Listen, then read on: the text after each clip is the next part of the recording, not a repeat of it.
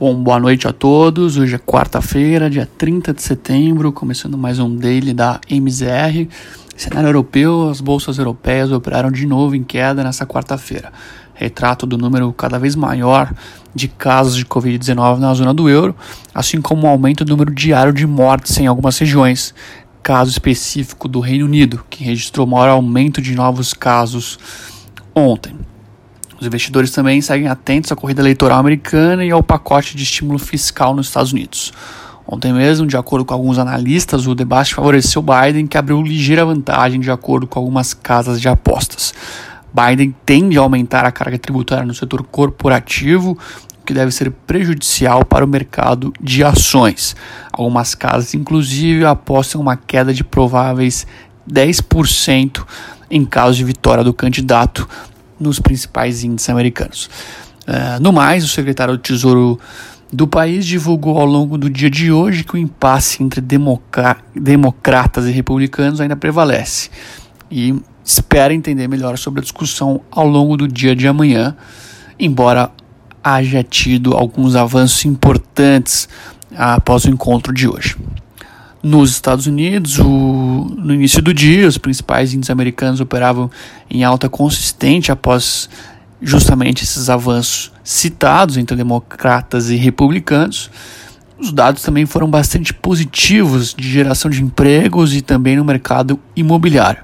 Embora o payroll saia somente nessa sexta-feira, a expectativa do mercado era de uma criação de 600 mil novas vagas mas o número surpreendeu positivamente, com a criação de 749 vagas no setor privado, de acordo com o Automatic Data Processing.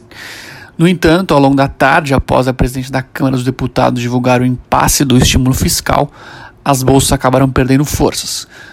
Alta de 1,2% do Dow Jones, 0,82% do S&P 500 e 0,74% do índice de tecnologia Nasdaq. No cenário local, o Ibovespa seguiu a tendência dos mercados americanos e trouxe alívio com uma alta de pouco mais de 1% nessa quarta-feira, fechando aos 94.603 pontos. Também atrelado ao movimento de ajuste sobre o dia anterior.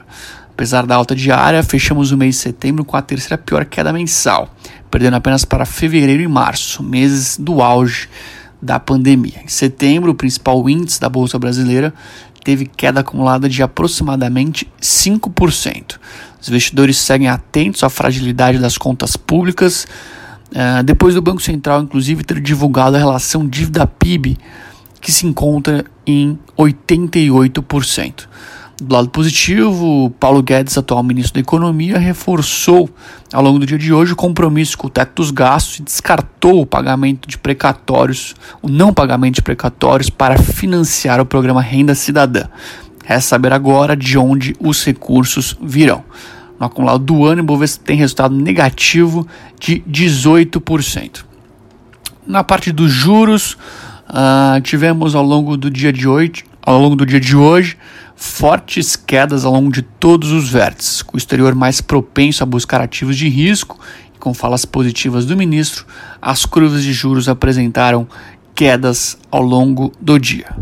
Na parte cambial, a moeda brasileira teve um resultado positivo versus a moeda americana uh, e a questão fiscal impede o câmbio local se valorizar mais, aproveitar essa tendência de enfraquecimento do dólar é, observado ao longo dos últimos dois, três meses, principalmente. No acumulado do ano, o dólar tem valorização de mais de 40%, deixa o Brasil como a pior moeda em 2020 versus as principais divisas. No fechamento do dia de hoje, o dólar encerrou cotado a R$ 5,61, uma queda de 0,37%. Com relação ao índice imobiliário, o IFIX teve alta de 0,38%, fechou o dia aos 2.795 pontos. Bom, pessoal, tenham todos uma boa noite e até amanhã.